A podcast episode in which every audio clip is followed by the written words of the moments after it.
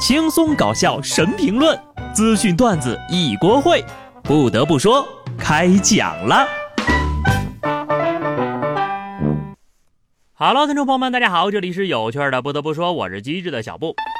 回到工作岗位的你，有没有发现，那些放假前等年后再说的工作呢，是丝毫没有减少，甚至还堆得更多了。同样变多的呢，还有体重秤上的数字。据说呀。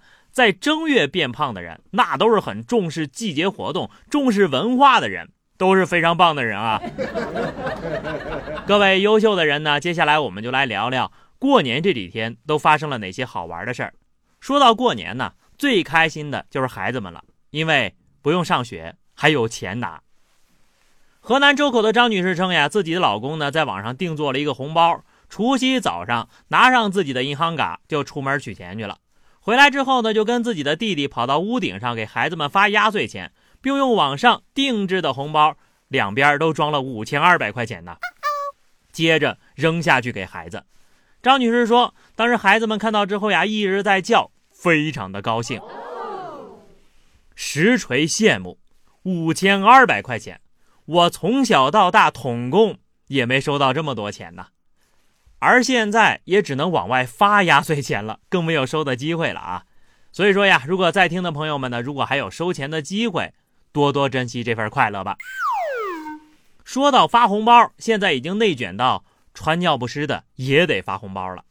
安徽宿州四岁的娃娃给三岁的小舅舅拜年拿红包，拍摄者王女士称呀，自己年前回家走亲戚，刚好自家叔叔也带着孩子在家，就坐在那儿发红包。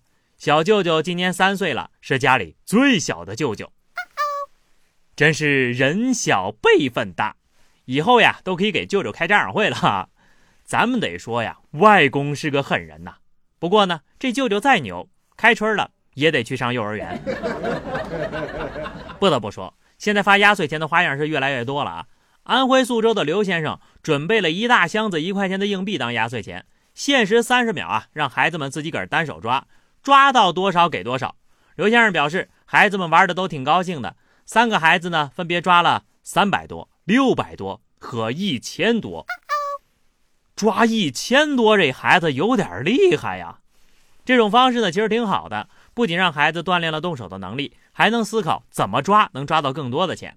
另外呢，也让孩子自己个儿数钱的时候呀，还可以安静好一会儿呢。最后这点特别关键啊。这几个孩子也是的，都不知道搬着箱子往外倒啊，要冲破思维的禁锢，才能拿到更多的钱呢。压岁钱呢，本来是过年的时候长辈给晚辈的一种祝福，但是有的家庭却因为给压岁钱闹起了矛盾。洛阳因为父母给老二的压岁钱比较多，十二岁的老大除夕夜离家出走了，独自来到派出所求助。警察叔叔，我能换个爸妈吗？民警现场调解，并联系到其家人，父母赶到，把孩子带回家过年了。从这件事就可以反射出平时生活中的很多事儿：民不患寡而患不均，还是要尽量做到一碗水端平。既然要给压岁钱，要么别给啊，要给就给一样多的。尤其是十几岁的孩子，特别容易叛逆。压岁钱不用多，意思一下，但是啊，必须得平均。除夕夜，有的孩子收获了压岁钱，而有的孩子呢，收获了一顿揍。江苏宿迁一男孩在卧室内扯鞭炮，因为扯不断呢，就用火呀想点断它，不慎点燃了鞭炮，屋子里呀是瞬间硝烟弥漫。鞭炮炸完之后呀，这爸爸冲进来，把男孩按在床上，就是一顿胖揍。不得不说，这顿揍挨得不冤啊！这孩子是真机灵呀。还知道火能把鞭炮给烧断了，这跟拿着打火机看油箱的大聪明是一个套路哈。家有熊孩子的啊，还真得装个监控，看见老爸来了，甩锅抱头躺倒的连续动作，看来平时是真没少挨揍啊。不知道下面这个孩子会不会被这个爸爸给治一下啊？辽宁朝阳，爷爷起身夹菜，孙子呢偷偷把凳子给拿走了。爷爷不知情坐下了，一声响摔的打滚啊！妈妈表示，全家人一块吃饭，四岁的孩子呢去柜子上拿糖，以为爷爷的凳子没人坐，就拿走了。旁边的注意力啊都在孩子身上，结果孩子没摔着，爷爷摔了一跤。爷爷表示：“南村群童欺我老无力，公然抱以入房去呀！” 奶奶可以忍，爸爸就忍不了了。这老人家摔一跤是很容易受伤的，大过年的啊，可别有下一次了。眼下能够对抗上上班焦虑的，大概就只有一个办法了，就是给大家整半个月的奥运假期吧。欣赏体育是次要的。主要就是想呀，好好的给咱们奥运健儿加个油。要是真放假了，我觉得大家因为男足变得破碎的心还能拯救一下。二月一号晚上，世界杯亚洲区预选赛十二强赛第八轮比赛，中国队客场一比三败于越南。河北廊坊的球迷张先生就因为看球太上头了，一时无法接受，砸碎了电视机。张先生事后说呀，当时没有控制住情绪。还是希望大家理智、文明看球。以后呢，我还是会继续支持国足的。我认为呀，中国足球还会再次挺进世界杯。暴躁老哥，以后看男足还是用投影仪幕布吧，大可不必啊！为了男足，太不值了。目测你要是这样的话，以后家里还得买好多电视机。另外，最后的愿望啊，还是早日想开为好。不要为难自己，也不要为难他们了。既然这么喜欢足球，那就去支持女足呀！昨天晚上女足亚洲杯决赛都看了吧？我们是冠军呐！中国女足守住了中国足球最后的尊严。不过呢，也希望大家不要每次女足比赛赢了就跟男足比。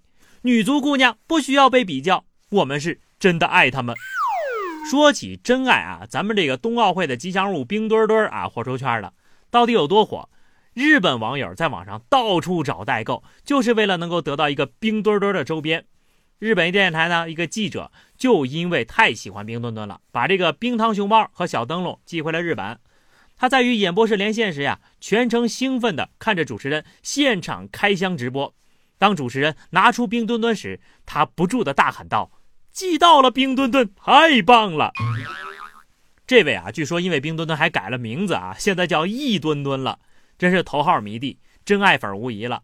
一提起冰墩墩，满眼都是小星星。没有人可以拒绝冰墩墩，亲王也不行。